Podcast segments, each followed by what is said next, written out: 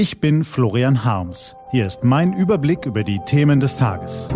T-Online Tagesanbruch. Was heute wichtig ist. Mittwoch, 30. Juni 2021. Die 15-jährige Ära Löw hat mit der 0 zu 2 Niederlage ein Ende gefunden. Jetzt ist es vorbei und das ist auch gut so. Heute von Steven Sova, gelesen von Axel Bäumling.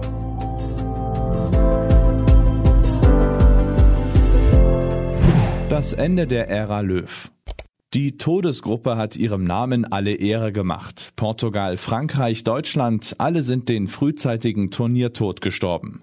Wer dachte, dass mit dem Erreichen des Achtelfinales schon etwas erreicht ist, wurde gestern eines Besseren belehrt. Um kurz vor 20 Uhr stand fest, England hat seinen Deutschlandfluch besiegt und die 15-jährige Ära Löw mit der 0 zu 2 Niederlage ein Ende gefunden. War das eine Blamage, eine Schmach für den deutschen Fußball? Florian Wiechert, stellvertretender Chefredakteur von T-Online, sieht es so. Löw hat Deutschland zum Weltmeister gemacht und danach sein Denkmal wieder eingerissen, schreibt er in seinem Kommentar.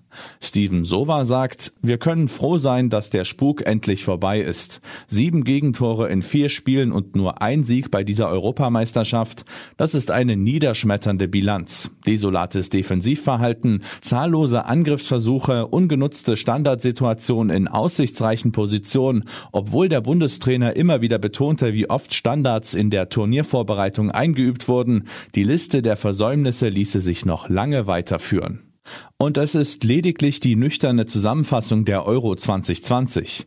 Unvergessen bleibt die Demütigung, die Deutschland bei der WM 2018 erleben musste. Sang und klanglos als letzter nach der Gruppenphase auszuscheiden.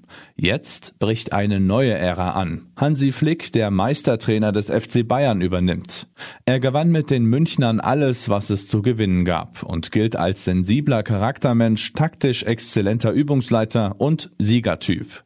Diese drei Flick-Komponenten werden entscheidend sein für eine Zukunft, in der ein Umbruch, der bei Joachim Löw so katastrophal scheiterte, nun wahr werden muss. Der Bundestrainer in Spee und eine hungrige Generation junger wilder Spieler geben Hoffnung. Denn diese Niederlage wird den deutschen Fußball nicht nachhaltig beschädigen, da ist sich Steven Sova sicher. Zu gut ist die oft geschmähte Nachwuchsarbeit, die erst kürzlich im Gewinn der U21 Europameisterschaft Früchte trug, als Stefan Kunz seine Truppe sensationell zum Sieg coachte.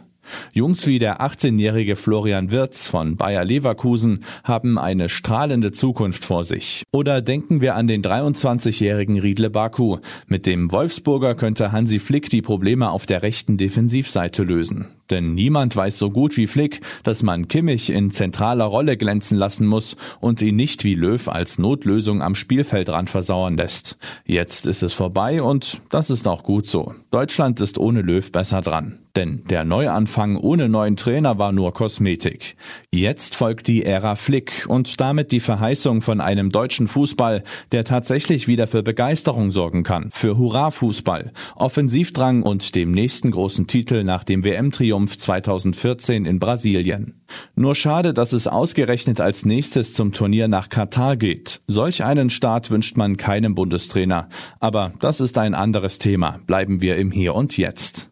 Das Virus kennt keine Grenzen. 45.000 Menschen feierten und bankten gestern im Londoner Wembley Stadion und drängten sich anschließend dicht an dicht aus dem Fußballtempel.